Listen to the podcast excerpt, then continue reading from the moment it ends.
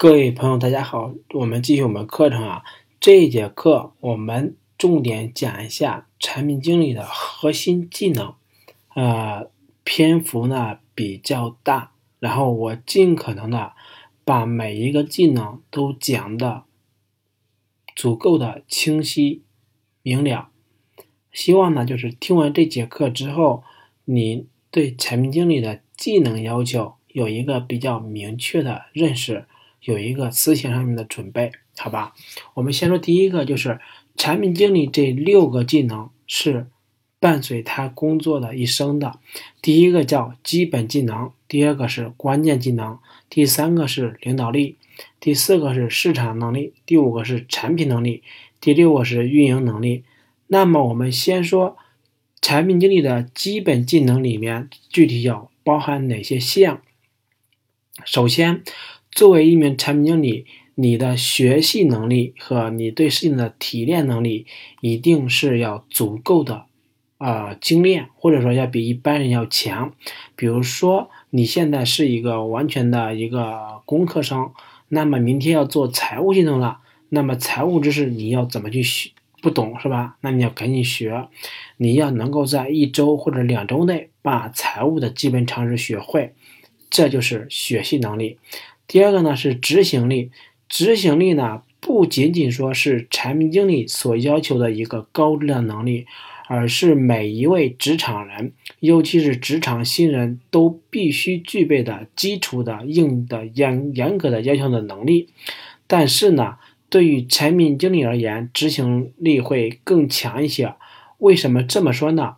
因为产品经理的日常工作看起来比较琐碎，如果你没有一个强有力的执行力的话，那么你可能每天都什么都到每一天过完之后，你会感觉自己这一天什么都没干。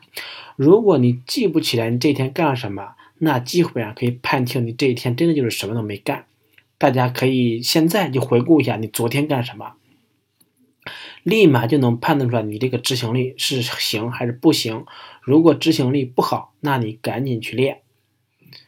第三个呢，就是办公技能。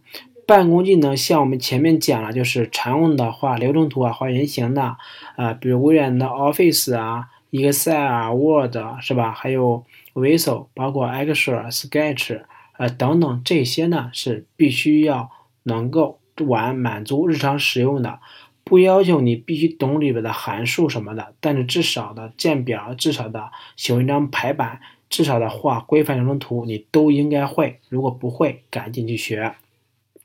第四个就是专业知识，有些岗位是要求专业知识的，虽然说后天学也行，但是科班出身会更好。所以说，在有的岗位面试的时候，他会要求某某专业，这是基本技能。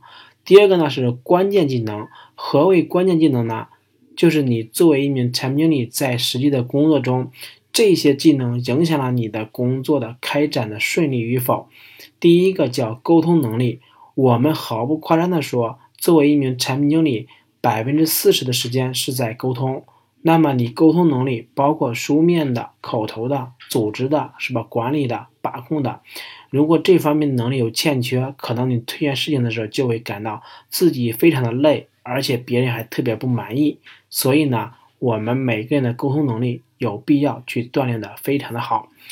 第二个呢是行业融入能力，就是说你之前可能是外行，那么你怎样快速变成内行？这个呢就是推荐大家去研究麦肯锡的这个工作法，里面会有专门讲怎样用快速的时间研究透一个行业。那么你融入的话，这个也是相关联的。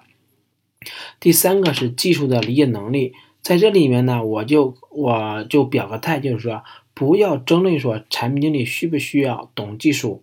我想说的是，产品经理最好是懂技术，如果条件允许的话，稍微懂一点高深的技术。不懂技术的产品经理，你永远做不到最牛逼的产品经理。第四个呢，就是心态。产品经理是一个压力非常大的，因为。你需要在平常的工作中去跟不同的人去沟通，不同的人就意味着有的人是比较好沟通的，有的人是特别不好沟通的。那么你都要去沟通，那么肯有可能就会遇到一些这个交际上的困难，或者说是一些不好的东西。而有时候你在做一些事情的时候推得出来推不动，那么作为产品经理受委屈是常有的事情，你一定要从心态上正视这个受委屈，是吧？不要干了半年时间把自己给搞成抑郁症了，那就不好了。所以说你的心态一定要能够很好，尤其是缓解压力的办法一定要高深。当然，这些都是可以通过后天刻意练习达到的。第三个是领导力，领导力呢，首先就是前面我们讲过项目管理能力是吧？它是属于领导力的一一种。第二个是教练能力，何为教练能力呢？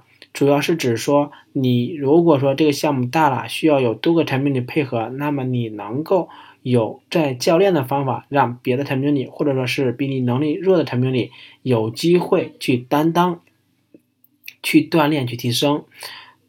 第三个呢是大树的能力。什么叫大树的能力呢？就是我们谁都不能保证说你做了好几年的项目没有一次是失误的，是吧？那么我们做项目的时候，往往刚开始做的时候会由于经验的欠缺，或者是考虑的不周全，会出生很多的问题。那么出了问题之后，这个担当责任就需要产品经理首当其冲的去担当，这就是大树能力。你跟你合作项目的所有人都都是你大树底下的小草，你需要以大树的身份去呵护他们，有事情有担当，这样后续再跟他们合作的时候才行。你别到时候一出问题，你变成一棵小草直接倒了，那么其他人这一次可能说，哎，替你担当了，但是未来这些人都不会再乐意跟你合作，那么你今后的。事情做起来就会非常的困难，所以说产品经理一定要是一个有担当的人。啊，第四个呢是投狼能力。什么叫投狼能力呢？就是说，比如说下了很厚的雪，那么狼群要转移到某个地方去的时候，它一定有前面有一只头狼在什么在开路，就是把雪都趟开，然后趟开一条路。我们知道啊，雪很厚的时候。狼在雪地里边奔跑是非常的困难的，它需要跳着奔跑，是非常耗体力的。那么头狼呢，它开完路之后，后面的狼跑起来就比较顺利了。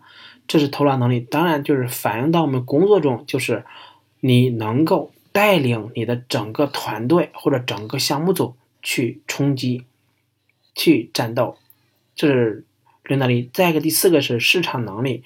市场能力呢，我总结的是。包括了商务沟通、市场分析和商业前瞻。当然，就是商务沟通的话，一般是指我们给商务方面的人士沟通或者给客户沟通的时候的能力。